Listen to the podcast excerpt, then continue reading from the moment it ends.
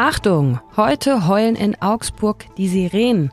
Außerdem schlagen die Kinderkliniken Alarm. Warum gerade so viele Kleinkinder krank werden, erfahrt ihr in dieser Folge. Und wir schauen auf die Razzien im bayerischen Reichsbürgermilieu. Und unser Hauptstadtkorrespondent Christian Grimm zieht nach einem Jahr Ampelregierung ein Fazit. Ab dem Tag, als Wladimir Putin in die Ukraine einmarschierte, war der Koalitionsvertrag einfach Papier. Ich bin Lisa Pausch und das hier ist der Nachrichtenwecker aus Augsburg. Guten Morgen. Nachrichtenwecker, der News-Podcast der Augsburger Allgemeinen. Heute werden in Augsburg Sirenen getestet. Um 11 Uhr werdet ihr eine Minute lang einen Heulton hören. Und das so ziemlich auf dem ganzen Stadtgebiet. In Neubaugebieten wird gerade noch nachgerüstet. Zehn Sirenen wurden in diesem Jahr neu aufgestellt, aber grundsätzlich ist die Stadt schon jetzt relativ gut abgedeckt. Es gibt 51 Sirenen. Nach Ansicht der Stadt sind die Sirenen auch deshalb wichtig, weil Warnungen übers Handy nicht immer funktionieren. Zum Beispiel bei einem größeren Stromausfall. Für Notfälle rät die Stadt, dass man immer ein UKW-Radio mit Batterien zu Hause haben sollte um im Notfall über Lokalradios oder den Bayerischen Rundfunk zum Beispiel Informationen zu erhalten. Und kennt ihr eigentlich die Sirenesprache? Also ein Heulton, der auf- und abschwellen so klingt, äh, bedeutet Gefahr, bedeutet schaltet Radio und Fernsehen ein und ein einminütiger Dauerton heißt Entwarnung. Es gibt auch fürs Handy eine Warn-App mit dem Namen Nina und über die verschickt die Stadt Augsburg im Notfall auch Warnungen. Zuletzt zum Beispiel bei den Bombenfunden auf dem Areal des Tonyparks oder auch als nach dem Brand in einem Haus in der Karolinenstraße Löschwasser ins Trinkwassernetz gelangt ist. Da gab es auch eine Warnung über die App. Getestet wird heute auch die Warnung über Handynachrichten. Die Stadt kann allen Handys in einem bestimmten Bereich eine Nachricht schicken. Ihr könnt aber auf eurem Handy einstellen, ob und welche Warnungen ihr erhalten wollt. Grundsätzlich. Es gibt aber nur eine Ausnahme, wenn nämlich die höchste Gefahrenstufe gilt, dann kommen alle Nachrichten auf jeden Fall durch.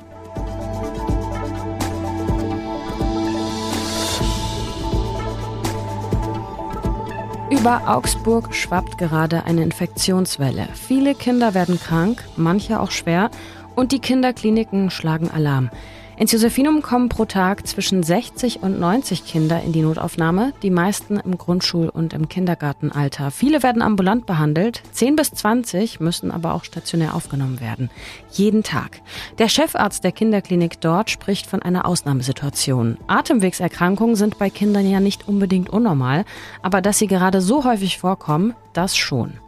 Expertinnen erklären sich das damit, dass mit den Corona-Maßnahmen in den letzten Jahren die Infektionen ja ganz grundsätzlich zurückgegangen sind und bei vielen Kindern ein natürliches Immunupdate eben durch regelmäßigen Kontakt mit den Erregern ausgeblieben ist. Es gab also zum Winter mindestens zwei Generationen, nämlich die Corona-Babys, die jetzt schon Kleinkinder sind, die noch nie Infektwellen mitgemacht haben. Es trifft also in der Breite deutlich mehr Kinder und es gibt anteilig schwerere Fälle.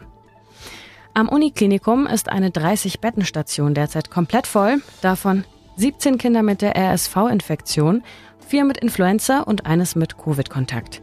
Es stand auch schon im Raum, Chemotherapien zu verschieben, um infektiöse Kinder zu versorgen. Noch konnte man mit solchen Situationen umgehen, heißt es aus der Klinik, aber die Lage ist, das melden die Kliniken einstimmig, desaströs. Hier hören bestimmt auch Leute mit Kindern zu. Ich drücke die Daumen, dass die Kleinen gesund bleiben.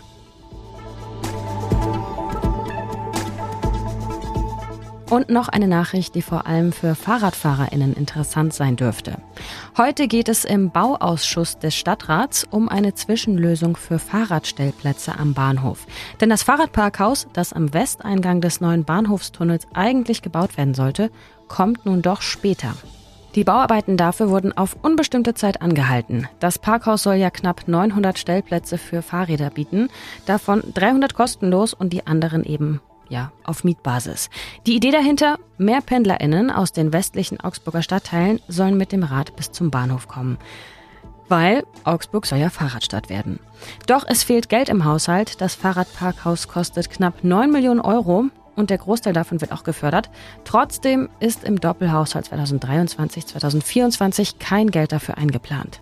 Es kann also durchaus noch ein paar Jahre dauern, bis die Bauarbeiten überhaupt beginnen. Bis dahin und als Übergangslösung will die Stadt nun 400 Stellplätze am Bahnhofstunnel bauen. damit eben, wenn der Tunnel im August freigegeben wird, nicht plötzlich alle Fahrräder wild abgestellt werden.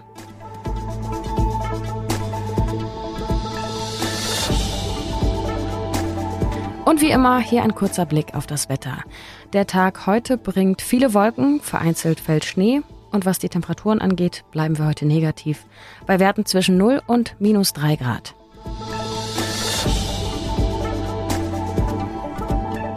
Die Ampel wird eins. Seit dem 8. Dezember 2021 gibt es die Regierung aus SPD, Grünen und FDP. Sie sind angetreten, eigentlich mit dem Vorhaben, einige Reformen voranzubringen und das Klima zu schützen. Dann kam der Ukraine-Krieg dazwischen. Was ist von den Vorhaben geblieben? Das weiß unser Hauptstadtkorrespondent Christian Grimm. Hi Christian. Hallo Lisa. Großes Thema, deswegen fange ich flapsig an. Was war jetzt äh, mit Blick auf Maßnahmen, Reformen und Gesetze zum Beispiel, was war top und was war flop in diesem Jahr Ampelregierung? Also du hast es zu Recht gesagt, der Ukraine-Krieg hat natürlich die Planungen der Ampelkoalition, den Koalitionsvertrag eigentlich ad absurdum geführt. Ab dem Tag, als Wladimir Putin in die Ukraine einmarschierte, war der Koalitionsvertrag einfach Papier. Die Ampel musste schnell reagieren. Sie hat alle Energie darauf verwendet, zwei Dinge zu tun. Einmal äh, die Ukraine zu unterstützen und andererseits Deutschland von den russischen Energieimporten unabhängiger zu machen. Ähm, das führt dazu, dass wir über die Gasumlage diskutiert haben, äh, die dann nicht gekommen ist und jetzt gerade um die Strom- und Gaspreisbremse diskutieren, die noch nicht finalisiert ist, die aber kommen soll. Ähm, das äh, waren die wichtigsten Projekte für die Ampel, also Deutschland in diesem Winter warm zu halten und dafür zu sorgen, dass die Lichter nicht ausgehen. Äh, bisher ist das der Ampel gelungen. Die Gasspeicher sind voll, noch musste niemand frieren. Und ähm, durch das große Programm 200 Milliarden der Abwehrschirm soll auch dafür gesorgt werden, dass Unternehmen und Verbraucher das auch bezahlen können.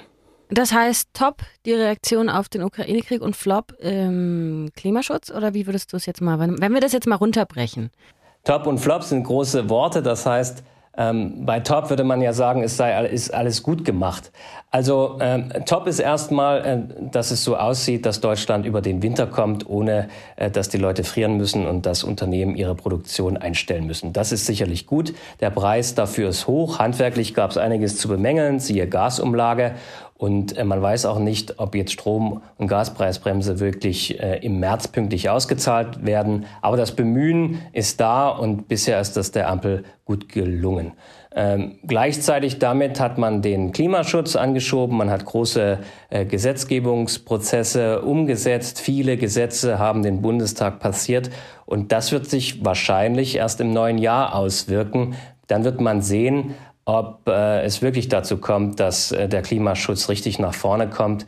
Ähm, bisher ist es eher so halbflop. Kommen wir von den Maßnahmen mal auf konkrete Personen. Du hast einen Text geschrieben zu einzelnen Persönlichkeiten der Ampelregierung. Wer hat seinen Job denn deiner Meinung nach besonders gut und wer besonders schlecht gemacht, wenn man das so zusammenfassen kann? Den größten Output, und das muss man auch als Leistung anerkennen, hat äh, Bundeswirtschaftsminister Robert Habeck er hat es geschafft, das Gas einzukaufen. Er hat große Klimaschutzgesetze auf den Weg gebracht, die sich im nächsten Jahr auswirken sollen. Er hat Politik anders erklärt, was äh, einen großen Teil seiner Beliebtheit ausmacht. Äh, er geht ja so als Erklärbär äh, der Nation. Das heißt, ähm, er kommuniziert anders, als das bisher politische Anführer gemacht haben. Er gibt offen zu, wo er Zweifel hat. Er sagt, äh, wenn wir das tun, passiert auch das und ähm, er tritt nicht so auf, wie das eigentlich bisher so war, äh, dass äh, Politiker auf alles sofort eine abschließende Antwort haben müssen. Ähm, da hat Habeck sicher überrascht, obwohl er sich auch einige Klopse erlaubt hat. Äh, insgesamt steht er aber als äh, einer der stärksten Ampelminister da. Das würde ich sagen. Positiv überrascht hat auch Annalena Baerbock. Äh, da wurde ja zuerst gesagt, mh, hm, ob sie das als junge Frau ohne, international, ohne internationale Erfahrung schaffen kann. Ja, ähm, ja, ja. Dem, dem russischen Außenminister im Eins zu eins zu, äh, zu überstehen. Und, und das hat sie alles geschafft. Äh, sie macht klare Ansagen, hält nicht hinter dem Berg. Ähm, da ist der Zauber des Anfangs auch ein wenig verflogen. Jetzt bei der iranischen Revolution findet sie nicht die richtigen Worte, obwohl sie ja dezidiert eine feministische Außenpolitik machen will. Und ähm, die wertegeleitete Außenpolitik, wir sehen es am Beispiel von Katar, das kommt auch schnell an seine Grenzen, wenn es denn äh, konkret wird. Einerseits zu sagen, hm, Katar ist die Lage für Homosexuelle und ähm, Transmenschen zum Beispiel schwierig, aber andererseits dann das Gas dort einkaufen, das passt nicht richtig zusammen. Mhm. Und kommen wir jetzt mal auf die gegenüberliegende Seite. Wer hat seinen Job besonders schlecht gemacht oder besonders mm, ja, inkonsequent? Also besonders schlecht gemacht hat äh, ihren Job Anne Spiegel, die ist ja schon weg. Das ist die zurückgetretene Familienministerin, sie ist schon fast vergessen. Äh, wenig erreicht, ganz, ganz wenig erreicht hat die Bauministerin Clara Geiwitz, die Scholz vertraute, die dafür sorgen wollte, dass 400.000 neue Wohnungen entstehen in diesem Jahr. Es sind am Ende 200.000 geworden. Ähm, die sich müht, viel versucht, aber eigentlich kaum Hebel hat und da natürlich richtig schlecht aussieht. Als Schwachpunkt im Kabinett gilt äh, auch Verteidigungsministerin Christine Lambrecht, die sehr stark mit dem Militär gefremdelt hat, eigentlich bis heute keinen richtigen Zugang zur Truppe findet, die die ausgerufene Zeitenwende bisher nicht in die Armee bringt. Was heißt das? Äh, von den 100 Milliarden ist kaum Geld ausgegeben für die Bundeswehr, es ist keine Munition bestellt. Ähm, die Panzer würden nach drei Tagen nicht mehr schießen können, äh, weil es keine Granaten gibt. Äh, und ähm, es gibt auch keine neue Ausrichtung der Ausbildung, die etwas straffer und härter sein müsste. Christine Lambrecht gilt hier in Berlin als Ministerin auf Abruf, nicht nur wegen ihrer Leistung, sondern auch, äh, weil sie eigentlich Innenministerin werden will, falls äh, die Amtsinhaberin Nancy Faeser Spitzenkandidatin in Hessen werden sollte. Danke, Christian, und Grüße nach Berlin. Danke. Was sonst noch wichtig wird. Es war einer der größten Polizeieinsätze gegen Extremisten in der Geschichte der Bundesrepublik. Mehr als 3000 Polizistinnen haben gestern bei einer groß angelegten Razzia in elf Bundesländern 25 Personen der Reichsbürgerszene festgenommen. Sie sollen einen Staatsstreich geplant haben, der das politische System in Deutschland umstürzen sollte. 22 der Festgenommenen wirft die Bundesanwaltschaft vor, Mitglied einer terroristischen Vereinigung zu sein. Die Gruppe wollte aus Sicht der ErmittlerInnen eine neue Regierung einsetzen und an ihre Spitze einen Prinzen stellen, einen Prinzen aus dem Hochadel, nämlich den Unternehmer Heinrich, den achten Prinz Reuß aus Hessen. Ziel soll es auch gewesen sein, gewaltsam in den Bundestag einzudringen.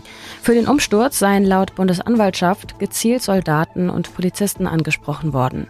Zu den Tatverdächtigen zählt auch die Berliner Richterin und frühere AfD-Bundestagsabgeordnete Birgit Malsack-Winkemann oder auch ein aktiver Soldat der militärischen KSK-Eliteeinheit. Und ein Mann aus Bayern wurde festgenommen. Er gehört zur Führungsriege dieser rechtsextremen Terrorgruppe. Thomas T. war wohl die rechte Hand des Anführers und sollte nach dem geplanten Staatsstreich Referent des Prinzen werden. Sein Anwesen im südlichen Landkreis Augsburg wurde gestern ebenfalls untersucht. T. wohnt aber im Landkreis Ansbach. Insgesamt wurden aus Bayern sechs Personen festgenommen. Es gibt einen neuen Augsburg-Krimi, eine Geschichte über ein Augsburger Barockgemälde von Autor Toni Ludwig. Es ist sein erstes Werk und es spielt einen Kunstraub durch im Augsburger Schätzlerpalais, für den ihr, das habt ihr ja gestern im Nachrichtenwecker gehört, ab nächstem Jahr, wenn ihr unter 28 Jahre seid, jeden Tag freien Eintritt habt.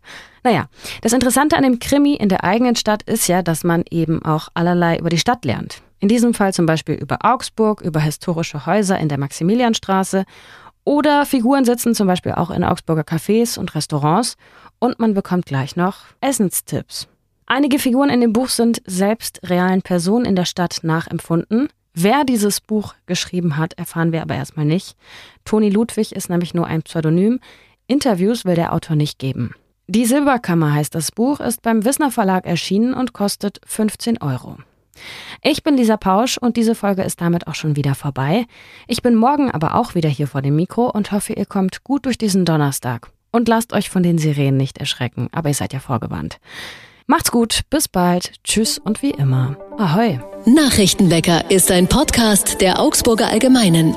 Alles, was in Augsburg wichtig ist, findet ihr auch in den Show Notes und auf augsburger-allgemeine.de.